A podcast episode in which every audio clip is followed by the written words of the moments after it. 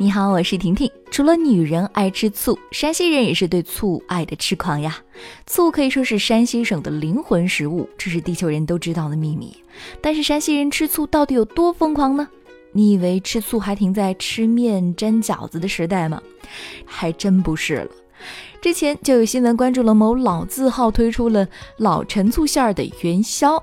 酸甜度中和，口感特别受欢迎，酸酸甜甜就是它。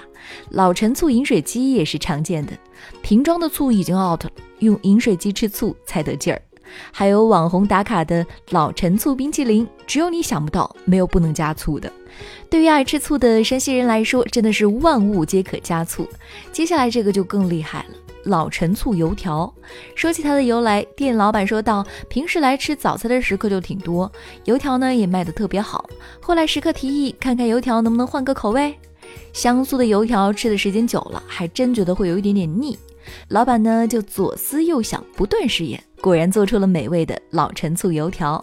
老板介绍说，老陈醋油条的做法其实并不难，就是在油条面中加了鸡蛋来增加香脆的口感，再加入三年以上的老陈醋就可以了，来缓解油条油腻的口感，还能够增加一些醋香味儿，使油条吃起来更加香嫩好吃。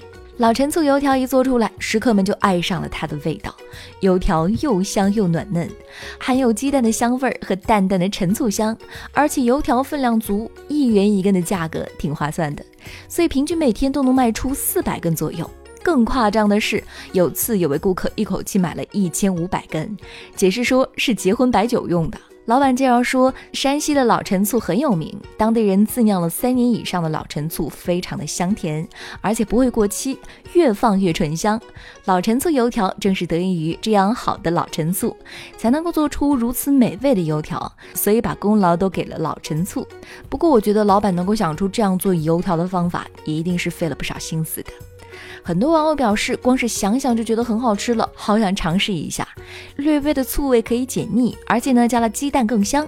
在外地的山西人表示要馋哭了，想回去吃怎么办呢？可是回去的来回路费够我吃多少油条了？大江南北的人们早餐呢都爱吃油条，油条香酥软嫩，吃法也特别多，可以沾着豆浆吃，可以泡油茶吃。